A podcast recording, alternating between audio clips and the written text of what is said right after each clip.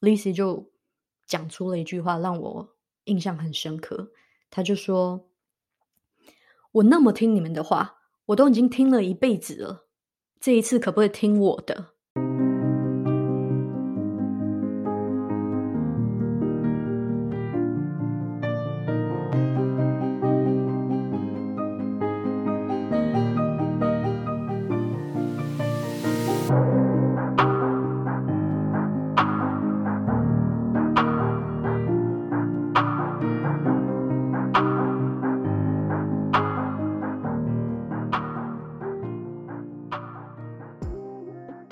大家好，欢迎来到阿居的学医学新笔记。今天这一集呢，非常的特别。这一集呢，是跟猪儿的打滚人生的猪猪一起来合作这一集。那其实这一集为什么会出现呢？就是因为我们很有趣的，也很巧合的，呃，我有一个机会呢，到猪猪服务的一个安宁医疗的一个单位做呃短暂的实习，然后。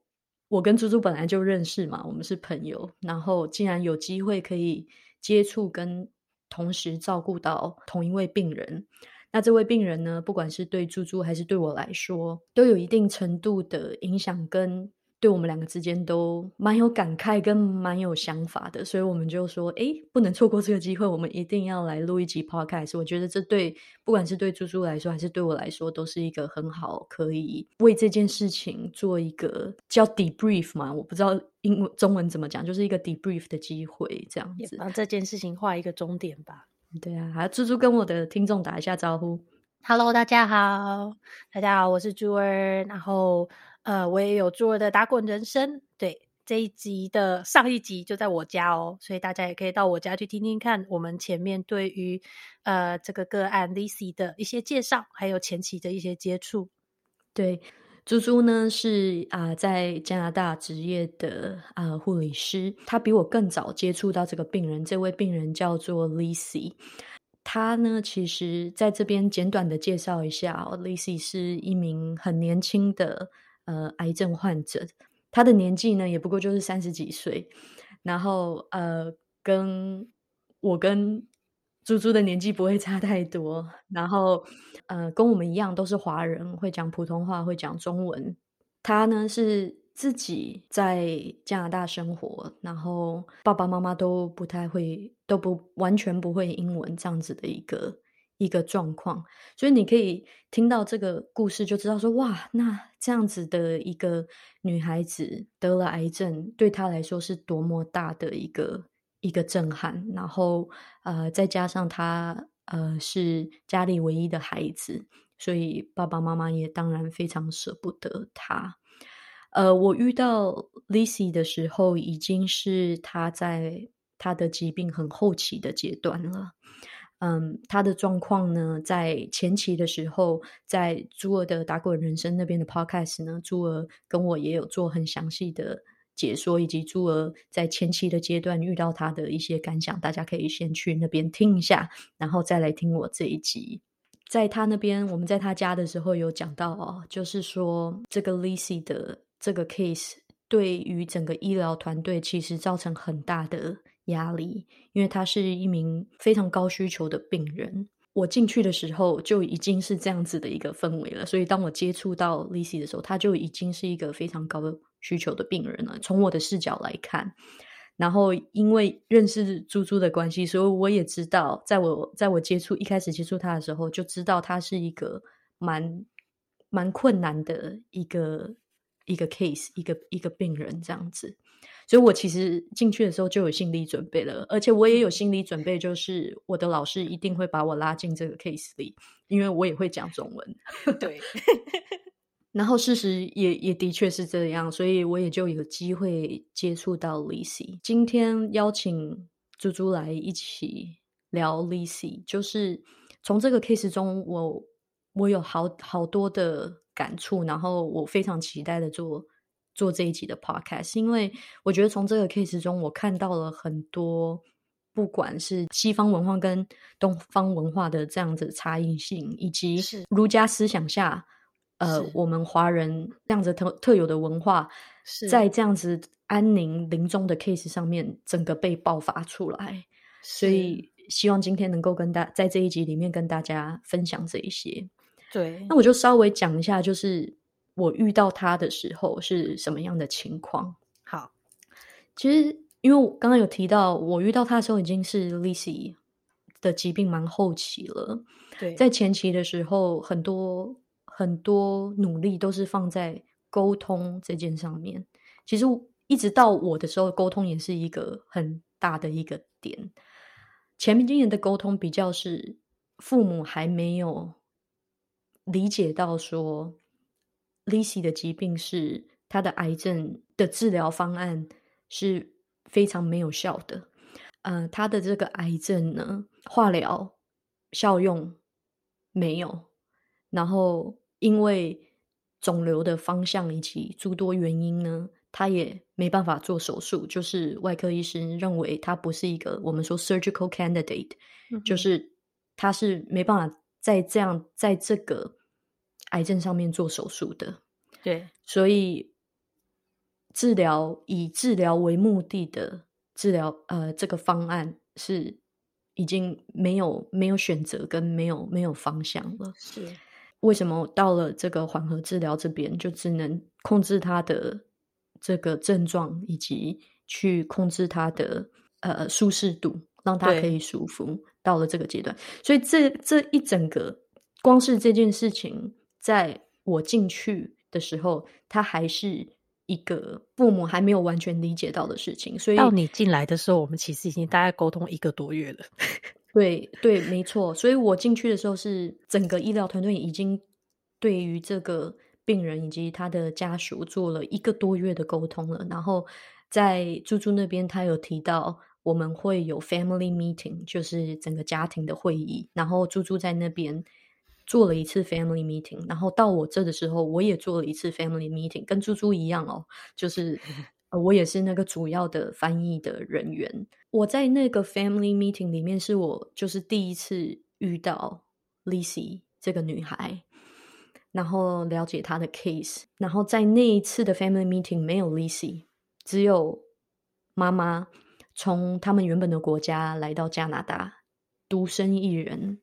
然后爸爸呢？我们是透过手机的方式去连线，还在原本的国家。在那个 meeting 里面哦，我们一样，其实沟通的 message 是一样的，就是 Lisa 现在应该要以安宁跟缓和作为照护的目标，而不是以治疗照护目标。可是 somehow 在爸爸妈妈的心里面，总是觉得医疗团队这边。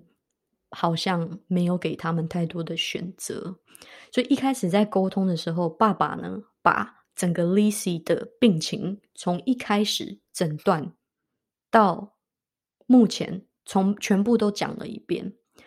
那我当时我的第一个想法是，这就是东方人沟通的方式。我可以理解，就是爸爸讲话的方式，以及他想要表达什么。其实。就是东方人讲话是比较迂回的，是 没有那么直接。可是西方人的沟通方式就是直截了当，在这中间就有一个一个 clash，这就是我遇到的第一个东西方文化的冲击，在那一个 family meeting 里面。嗯，是真的。然后对我跟猪猪而言，就是我们两个都理解这两个文化。然后，可是我觉得在加拿大很有趣的就是，我们会遇到很多很多不同的文化。那当然，这个。跟我们同文化的人，可能我们就会觉得，对我来说，我会觉得更更想要啊帮助他们，跟爱护他们一点。这样，anyways，然后我们老师就啊，他怎么就在讲这些？讲这些没有用啊！我们现在应该要 讨论的是，因为他每一次，因为他每一次的 meeting 都会重复一次。对对，然后第二个文化上的冲击。就是在西方，其实是非常注重我要什么，我自己个人的选择。其实 Lizzy 在这个阶段的时候，他已经知道，就是自己的日子不多了，所以啊，他也曾经跟我们提出提出过要 palliative sedation。你知道中文是什么吗？它是一种安宁镇静。其实我刚刚想到安宁镇静吗？中文是这样翻吗？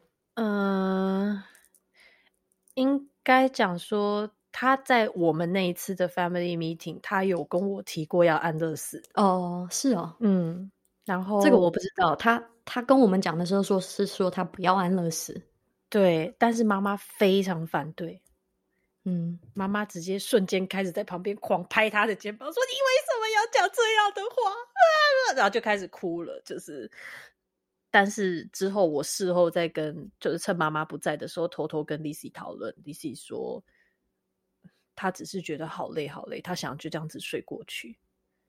我就说，那所以你的意思是说要 palliative sedation，就是让你睡。其实中文没有，我不知道中文要怎么讲。可是像我们在跟他解释的时候，我们说，所以你想要就是就这样子睡着，一直到就是一直到死亡这样子吗？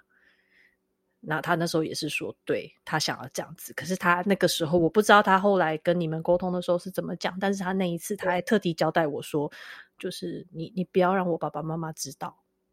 OK，OK，所以对这个我等一下会稍微讲，但是他有提出这样子的想法，以及这个是他的心愿。嗯哼。可是爸爸妈妈这边其实，在那一次的 family meeting 还是希望就是可以动手术，是嗯，可以用积极治疗方式来救他女儿一命。是，所以在整个沟通的过程中，就是需要很清楚的去。理解说，在东方文化这里，好像 Lizzy 她的自己的声音会更小一点。是在东方文化的这样子的氛围里面，他的家人、他的父母跟他是一体的。对。可是，在西方文化的治疗的角度里面，呃，我们只会看到 Lizzy 他个人的需求，然后我们会尽量去辅助。家人的需求，对，可是最主要，我们还是把 Lizzy 他个人的需求摆在第一。对，所以在这个 case 里面，我真的很深刻的感受到这个东西方文化的冲击，然后我也可以理解到，就是说为什么 Lizzy 的父母对于医疗团队会这么的，一开始这么的 frustrated，是非常挫败，他们会觉得我们两个的声音完全没有被你们所采纳。是，嗯，我觉得这个。并并不能说他们有错还是什么，而就是在那个文化里面，他们两个是应该要被更加程度的、更大程度的被融合在这里面，在他们的印象里面，在他们所认知里面，应该讲，甚至在东方文化里面，有很大的程度，家属的声音是会 overpower 病人的，就是甚至会是盖过病人的，甚至有时候在很多状况下。病人的声音是可以被忽略不计的，嗯，这其实是一个文化上一个，嗯，你要说缺点嘛，不能讲它是缺点，但是是一个很大的文化影响。这样子讲，对，没错。那在西方这边就是比较注重个人嘛，比较注重注重利息个人本身，他有什么想法，他有什么愿望，是才是才是我们的优先考量。对于医疗团队，我们是。把它放在最高位，然后其他人，嗯，是次位，是这样子，有一个很明显的这样的差异。所以，其实 Lizzy 这个 case 为什么这么困难？我觉得这个是一个很大的点。是为什么对他们的沟通会这么的没有办法突破？要沟通这么这么的久？因为就像你刚刚提的那部分，我不知道你有没有注意到，Lizzy 可能某种程度上会表达出他想要什么。某种程度，可是会在他爸爸妈妈表达出他们想要什么之后，Lizzy 会折中，嗯，Lizzy 就会主动去把他自己的需求给抹掉了。对，然后这个是一个，这个是一个，我我我受西方的医学教育，嗯。嗯，但是我有东方的文化的底蕴跟跟影响，是。我就是我就是台湾人啊，对不对？我从小在这样子的环境跟文化下长大，对，对我来说会有一点点的。如果我完全照西方教育的呃思维。思维去走的话，我就会只 focus 在 Lizzy 跟我讲了什么，是，然后我会我会想说，他今天的折中是不是受到了这个妈妈的我们说啊 influence，嗯，影响是。影响跟甚至有点半胁迫，所以他是并不是他真正想要的。是那如如果我以西方思维来走，我就会说他他受影响了，所以这个决定并不是他真正想要的决定。是可是我我如果站在一个同样是东方人，同样受华人儒家思维的影响，我完全可以理解他为什么要折中。对，所以他的折中这个决定，是不是他以主观意识所做的一个决定呢？我觉得这就是一个非常灰色、很难去很难去分辨的一个一个一个一个点。对于医师来说，因为我要我要决定他接下来的方向是什么，是我要做这个 decision，那我要我要我要以什么来来来来做呢？所以这真的是一个很灰色的地带。而且我觉得可能在医师的角度。呃，来看的话，他会变成他很难去确定，因为说真的 z y 不断在改变，嗯他跟我们说的一直在变。嗯那有时候会偏向他自己想要的，有时候会偏向爸爸妈妈想要的。所以这嗯在医师的角度来讲，就像你刚刚讲的，你们要确定那个接下来的治疗方案，或者是接下来的照护方向。嗯，你会变成说，那到底哪一个才是你真的想要的东西？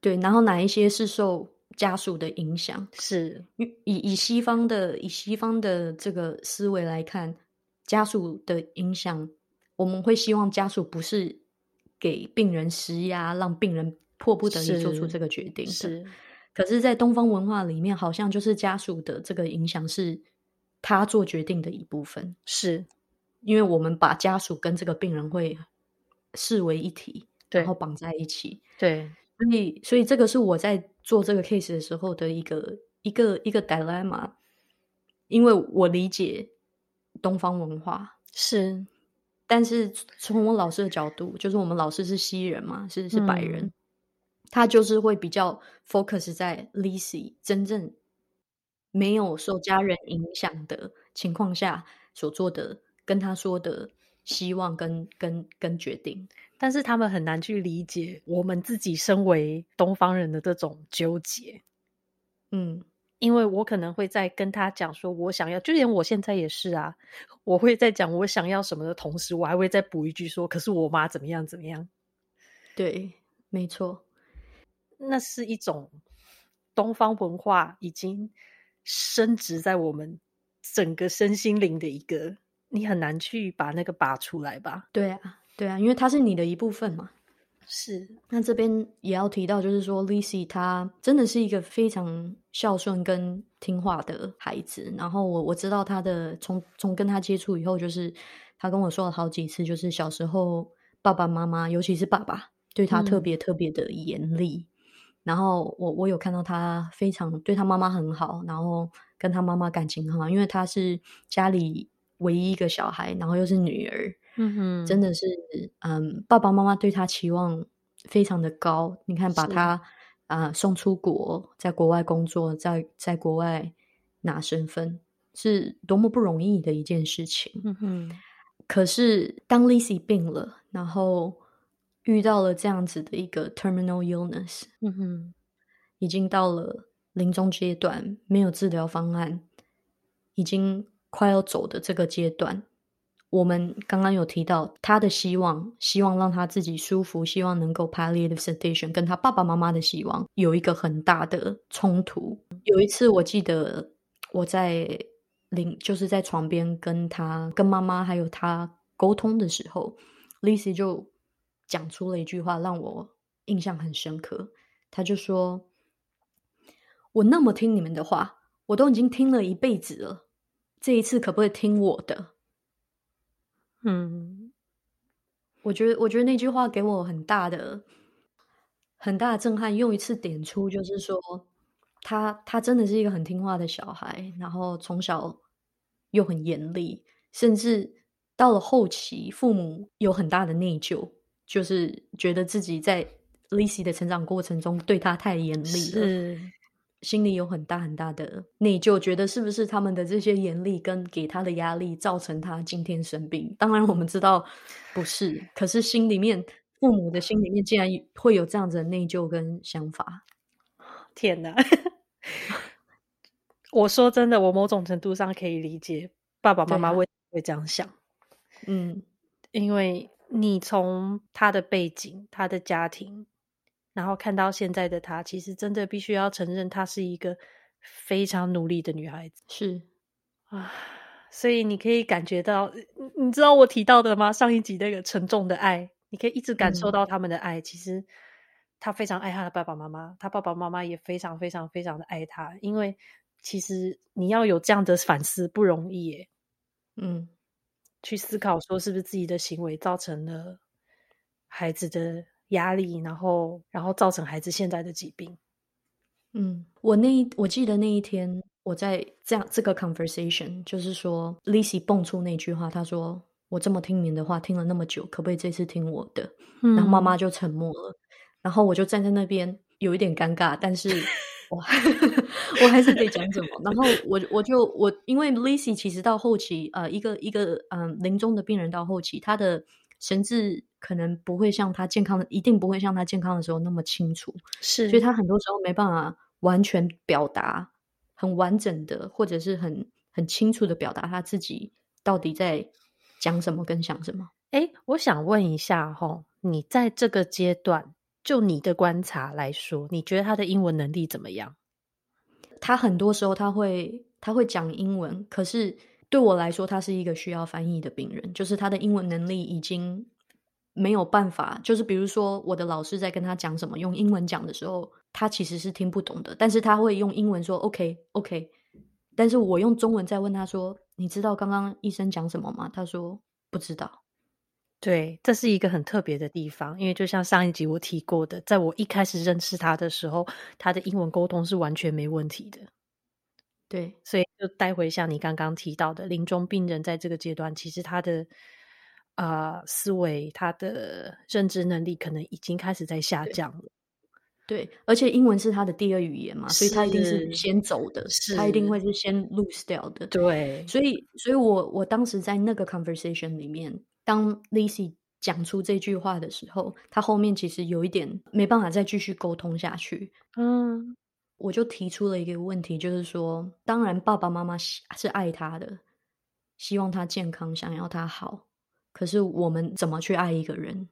我觉嗯得怎么学着怎么去爱一个人，是所有人一生当中的一个课题。是因为我们呱呱坠地，身边一定有人，不管是你的家人还是什么样的人，我们不管后来人生的选择是什么，都会在某个阶段上要学习怎么去爱一个人。是，然后我就问妈妈说：“我我其实用很不直接的方式，我就说，有的时候我们很爱一个人，可是我们用错的方法去爱他。嗯嗯，什么是错的方法？就是当我们的爱并不是那个人想要的爱。”嗯哼，我们爱一个人，应该要用他想要的方式去爱他。嗯然后我就问 Lizzy 说：“这个是你想要表达的吗？”Lizzy 就说：“对，就是他觉得父母当时给他的那些期待，包括要他不要放弃，包括要他一定要去做手术什么什么什么的，这些无形上面的，爸爸妈妈还没有到一个接受说这个已经是临终阶段的这一段时期，其实对 Lizzy 造成很大的压力、是心理压力跟痛苦。是，对，所以这个是我觉得这个 case 给我一个很大的震撼，不管是这个东西文化的这样子的一个 clash，还有爱的这个议题。对，对啊，后来在那一个 family meeting 以后，我我觉得我很幸运的是，我刚好到了一个点，就是他们从我们说 stages of grief 嘛，对，呃，中文是哀悼的阶段好像是五个阶段吧？一开始是 denial，就是拒绝、不愿意相信，是，再到 anger 愤怒。嗯那这两个阶段，猪猪是首当其冲先经历了。对，那到我这个阶段，其实已经开始 accept 了，就是开始接受这件事情了。是然后进入 depression 的阶段，就是开始觉得难过，开始觉得，忧郁期，然后慢慢接受的阶段。所以我觉得我我最后在我经历的那个 family meeting，其实那个 family meeting 算是那个转折点，就是接受的转折点。他们终于理解到说，再多的治疗只会造成更大的痛苦。然后，如果做手术，Lizzy 很有可能就死在手术台上，没有外科医师会做这个手术的，是因为他就是直接的死亡，对，所以那个是对身体更大的痛苦。我觉得在那个 family meeting 里面，他们终于终于理解到了这件事情。最大的纠结是爸爸不在身边嘛？对。后来 Lizzy 其实是想要我们刚刚有提到，他想要 palliative sedation 的，是。可是又想要见爸爸一面。其实这个问题在在我们前期就一直就开始，其实他又刚好遇到我一个问题，我不知道你有没有印象？那时候那段时间，我们我们单位是没有 social worker。哦，对，我们那段时间的 social worker 是在休假。嗯。on vacation，所以我们的 social worker 其实是我们的 PCC 兼职，所以其实这部分我们在很早之前就一直在讲过，说要试着让爸爸来到加拿大。可是签证的申请那时候我们记得好像说要两个月，可是他没有两个月，对，可是他没有两个月可以等，所以那时候我们一直在争取，就是说看看可以怎么样去加速他签证的申请。嗯，然后就一直来到你沟通的那个时候，所以。他们就一直在纠结，说要不要等爸爸来。我完全可以理解他想要等爸爸来的心，对对吧？爸爸一定也是很想来，对，嗯。可是我觉得这个，我觉得触碰到一个议题，就是医疗资源的局限性。是，就是我觉得以我们的医疗资源是有限的，嗯，所以即便我们再想帮助。一个病人去完成他的心愿，比如说希望让他爸爸来到，对，或者是其实 Lizzy 在后面对我们提出了一个一个一个心愿，我不知道你有没有听说，就是他想要回家，嗯，他想要回家看一看，是想让他回家看一看。这个方法，如果我们很努力去做，其实不是不可能，但是我们没有那个资源。对，就是他要回家，他需要多少医疗人员在旁边？是，然后需要，比如说你要你你你需要 transportation，你需要专业的护士在旁边，你需要什么样什么样的人？然后包括他这么多的 tubing 在身上，他这么多的线在身上，它是一个很大的工程。我们 simply 不是我们不愿意当帮他，而是我们 simply 没有那个资源对去。帮助他完成这个愿望是，而且再来，他身体的状况也不适合，就是这么大工程的移动。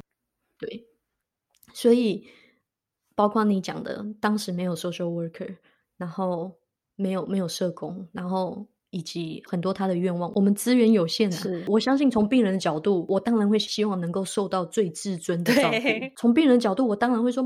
我已经我都要死了，我都要死了，我年纪轻轻的都要死了，我的父母都已经年纪这么大了，还要面对这样子的疼痛，我当然是现在最大的人，对不对？可是 simply 我们的资源没有办法去很自尊的照顾到每一个病人，到那个程度，到他们想要的那个完美的程度，我们只能尽我们的所能，在有限的资资源里面，在有限的能力里面，去提供最好的。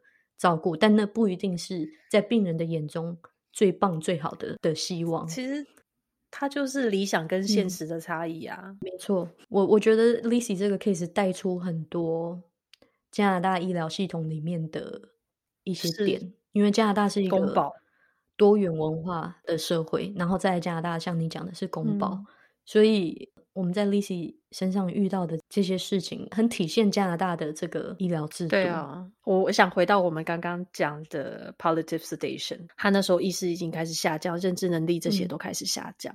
其实这是一个很困难的点，因为包含我们可能会延伸到 MAID，就像我在以前在我的 podcast 里面曾经提到过的医疗辅助死亡。嗯，那我们都讲到医疗辅助死亡，你必须是要到最后那一刻，医生把药打进去的那一刻，你都还是要。可以有那个认知能力去说，对，这是我想要的。对。可是，相较于 palliative sedation，palliative sedation 它可以是病人自己想要求的，它也可以是家属要求的。嗯，当病人的意识已经混乱到某一种地步，我们已经判定他没有办法再为自己做决定的时候，我们会问他的 next of kin，他的下一个。呃，或者是他的医疗决策者，嗯，去问他说：“那现在这样的状况，他非常的痛苦，我们要不要让他舒服一点，就让他睡着？嗯，我们可以给他一些药物让他睡着。所以 palliative sedation 相对来讲，他的认知能力不需要像 made 像那个医疗辅助死亡一样这么的清楚。可是他还是会有一个 dilemma，就是说到什么样的程度，病人可以主动要求说他要 palliative sedation。嗯，其实就像我们呃安宁照护来讲，它是一个 ongoing process，它是一个一直在持续的一个治疗过程，持续的沟通过程，甚至他可能在很早期，我们已经开始可以 foresee，可以去预见到他的死亡已经在接近的时候，我们可能就会开始问这个问题：如果等到真的很不舒服的那一天，你希不希望我们给你药物让你睡着？嗯哼，对。这是我们会去很早就去问，这就是为什么在 Lisi 这个 case 里面，我们其实很早就一直在沟通，问他说，如果真的到那个阶段，你想不想要睡觉？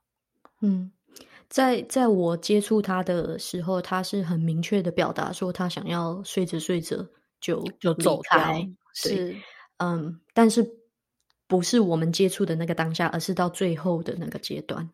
嗯哼，后来 Lisi 的故事就是一些临床上面的症状，我的老师判定就是说他的日子就剩 days 了，就是几天了。是，然后后来的一次沟通就是跟妈妈沟通说，This is the time，就是现在就是可以开始用 palliative sedation 的时间。可是那个时候爸爸还没来，对，妈妈就是一直坚持希望等爸爸来，因为刚刚有提到爸爸有很多很多的内疚。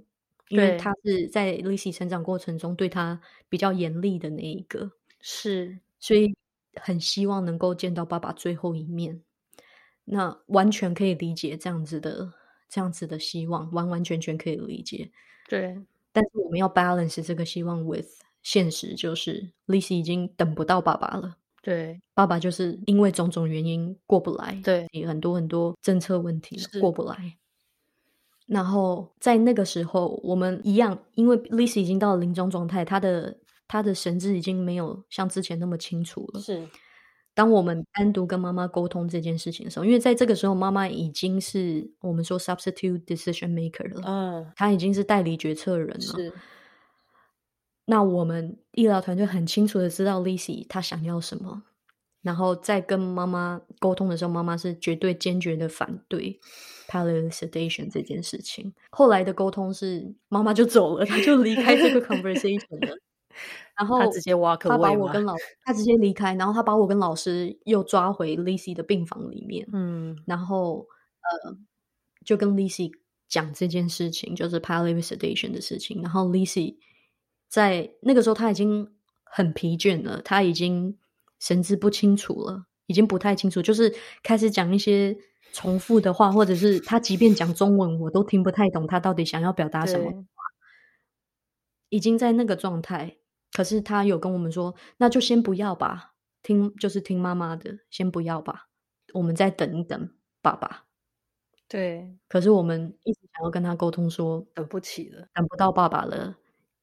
他没有剩太久了。对，后来那个是已经到我实习的快要离开的时候了，所以我我不知道他好像后来过了一阵子才开始。我们那时候其实就开始了，但是我们那时候很特别，是我们只有让他晚上，就是我们已经让他放上机器了，可是就是变成说，呃，早上六点之后，我们就会把那个剂量调下来，调低，让他白天可以比较清醒一点点，可是晚上就是尽量让他睡觉。只是说后来可能，包含他的疼痛一直没有办法控制下来，因为其实真的艾莫的疼痛控制其实是真的一个很困难的一个问题，因为你要去平衡他的清醒程度跟他的疼痛指数。对，所以在这部分到后期，我们又回到了沟通，不断的沟通。那甚至后来我也呃，就在我回来上班之后，虽然不是我的病人，但我还是有进去帮忙翻译一些东西，这样子。那也有跟妈妈解释说，我们给他的那个镇静药物，它其实也是一种肌肉放松的效果。嗯，所以如果我们给他那个药物，其实某种程度上，他也可以控制他的疼痛，因为他可以放松他的肌肉，让他的肌肉不要这么紧绷，因为紧绷起来就会痛。嗯，所以后来妈妈也可以接受这样，就让他不要这么痛。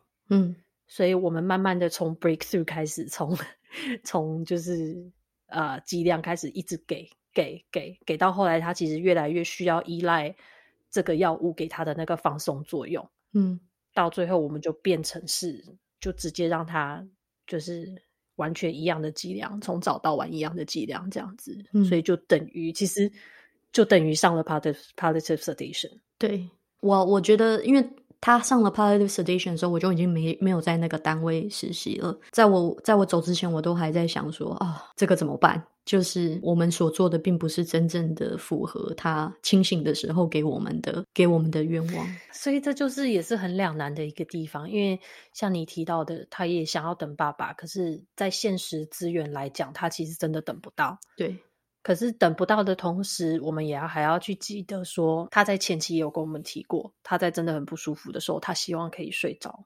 嗯所以我们最后两边评估的结果，我们还是让他睡了，因嗯为他真的没有日子了。其实，在你结束实习之后，大概一个一个礼拜多，，一个礼拜，我记得。差不多一个礼拜，他就离开了，他就走了那很刚好的，他选了一天我没上班的时间。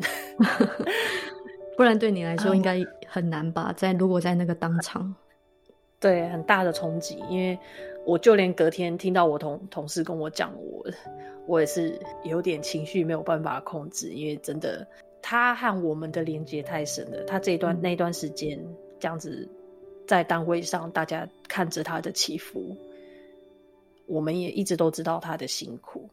那他也给了我们非常非常，不管是不单纯是你和我，其实他对整个单位来讲的冲击还有反思都很强烈。嗯那我自己私底下也会跟我不管是主管还是我其他同事，我们也都会聊到他，嗯然后讲到说，我们希望他现在在一个更舒服、更美好的一个地方，对，因为他的后期真的不好过。嗯他的剂量我们一直在帮他加上去，因为到后期他的疼痛控制，然后还有他的一些其他症状，其实是越来越难控制的。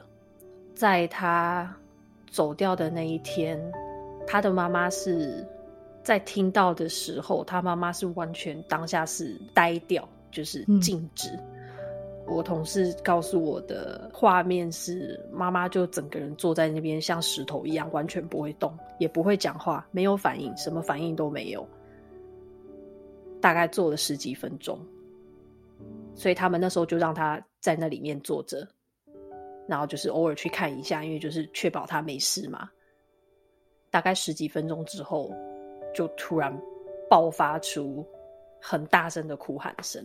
嗯然后整个单位其实都在一个非常低的气压里面，因为其实他的案子一直到现在，我们都还是一直不断的会去反思，嗯有没有什么我们可以再做的，有没有什么我们可以去改变的，让他的后期不要这么的辛苦，不要这么的，就像你讲的一样吧，我们其实也有点不太确定，我们做的到底是不是真的他想要的。对，我觉得这个是一个没有正确答案的的问题，因为是，因为他这之间有太多的有太多的牵绊跟外力在了，我没办法不去考虑爸爸妈妈，对，然后有很多，比如说爸爸没办法到，我们也没办法控制那个医疗的现实就是这样。对啊，我们很多时候做决定，并没有，并不是像考试有一个正确答案，对没有正确答案的。，对，他就会一直留在你心里面很多 what if。如果这件事情改变了，会不会有什么东西变得好一点点？如果哪件事情我们的 approach、我们的介入方式，或者是我们的去介入的点是不一样的，会不会又有什么东西不一样？其实它也其实是我们现在常常面对到的医疗困境，包含语言困境，包含文化。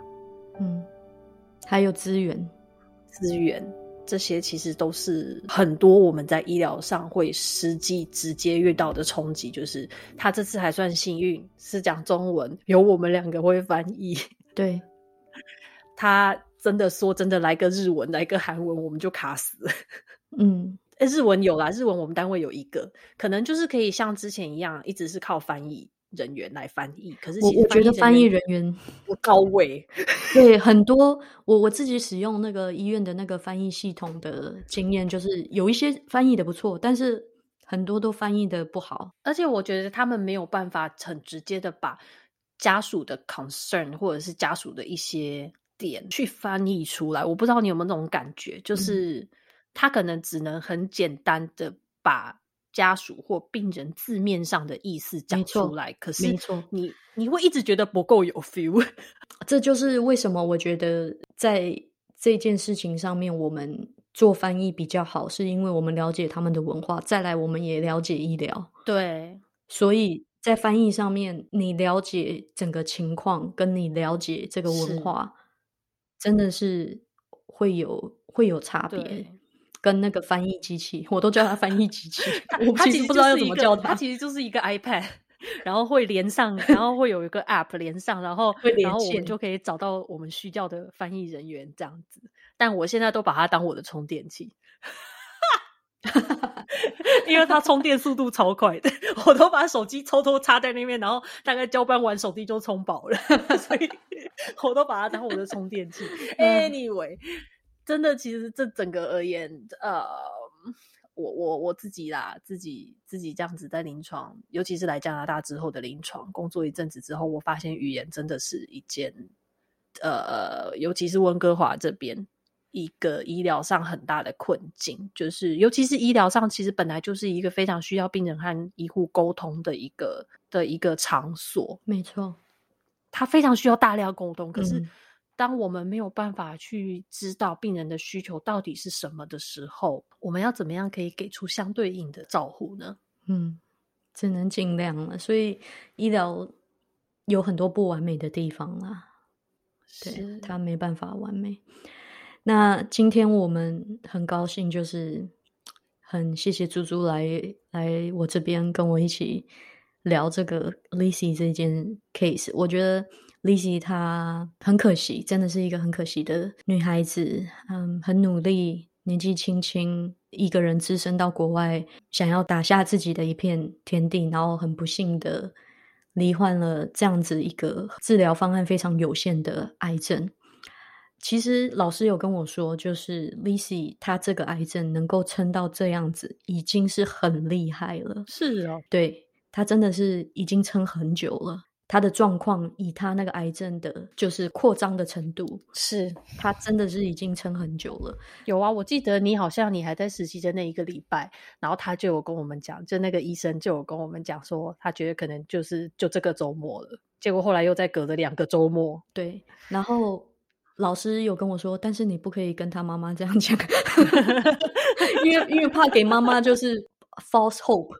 就是错误的希望，而且这个其实角度上的不一样。有时候我们看的角度，我们讲说哦，这样已经很厉害。可是有时候甚至可能在病人或者是家属的耳朵里面听起来会有点落井下石。对对，你知道吗？就是那个那个真的是只能我们自己之间就是聊一聊，说其实真的不容易。对啊，就老师有这样跟我讲，就是说他真的已经意志力很坚强，撑了很久了。他是他真的。然后到后期，其实我有亲眼看到他的。那个癌症的扩散，就是对在物理上面，我有感觉到他的那个癌症的扩散真的是非常快速的。是，我觉得这个 case 对我跟猪猪都很巧合的照顾到这个病人，然后跟他的家人也有很密切的接触，所以今天做的这一集，我觉得，我觉得是我这一季里面做的觉得最有意义的一集。大概是我们唯一一次机会这样子合作的，真的。对啊，对啊，就是可以照顾到同一个病人，然后都一样对我们两个有有产生很大的影响跟一些反思。对啊。那 Lizzy 她已经离开我们了嘛？然后希望她的爸爸妈妈都好好的，然后也希望 Lizzy 现在不管在哪里也是好好的，就是祝福他们。他如果听到这一集，他会很开心。真的吗？就我对他之前的了解，我相信他听得到的啦。我相信他听得到，所以嗯，在这里我们祝福 Lizzy。然后我觉得这个 case 对我来说，就是我们要好好反思，我们在爱身边的人的时候，我们是不是有用对的方法去爱他们？是不是他们希望的方法？去爱他们。怎么样好好的去爱一个人一个人呢？珍惜身边爱你的，还有你爱的人。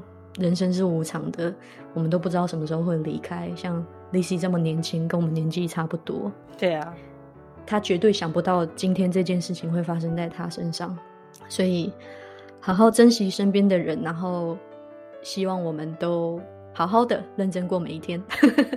真的，你这样就知道我们为什么在安宁做完，然后每天回来就只想要抱抱家人，因为就觉得还好，大家真的，我在我在那边，我在那边实习的那段时间，我也是在下班的时候，我都觉得其实工作量不算太大，因为就几个病人，可是。因为我在其他单位实习的时候，那个就是要看的病人数可能更多，对。可是我在那个单位下班了以后，在安宁单位下班以后，我感到的疲倦是很大的，就是不成正比的大，是加成的，是加成的，真的是很累。因为那个是心理心理上面的累，对。然后因为你一直在做情绪的付出啊，没错。然后可是同时间。同时间，我又感到特别特别的感恩，就是下班的时候，我都会觉得我真的是好幸运，我真的是要好好的感谢我现在所拥有的，因为在里面的人，他们都一点点的在失去，或者是失去了很多我们这些 take it for granted 的东西，我们理所当然拥有的东西。我觉得在听在听的听众，如果你有机会，如果你是医护人员，很很很支持你，有机会的话去安宁病房，去安宁单位走一走。但我跟你讲，安宁真的不是每个人可以做的，我也他他他需要一个很特定的 personality。没错没错，我有嗯不止一次的说过，就是我对安宁很有兴趣，我觉得它真的是一个很棒的医疗的，就是面对病人需求的一种方向跟一种 perspective。对。就是他的那个治疗的主轴，对，嗯，是我非常欣赏的，是我我我很我很向往的。这就是为什么加入了就出不去啊，就就爱上了。We will see。你大家有感受到我在默默的诱惑阿 G 来我们 安宁 这个 广大的领域范围来发展。We will see. We will see。我的我的这个住院医师的那个嗯结果。啊，快要出炉了，到时候再再再再 update 大家。好，我们好好期待。今天谢谢猪猪，也欢迎嗯大家到猪儿的打滚人生。他猪猪这边也有一个 podcast 啊，是我们做这个 Lizzy 的这个 case 的呃上集，就是他初期的一些状况，可以去他那边听。那今天谢谢猪猪，我们就跟大家分享到这边，下次见，拜拜。下次见啦，拜拜。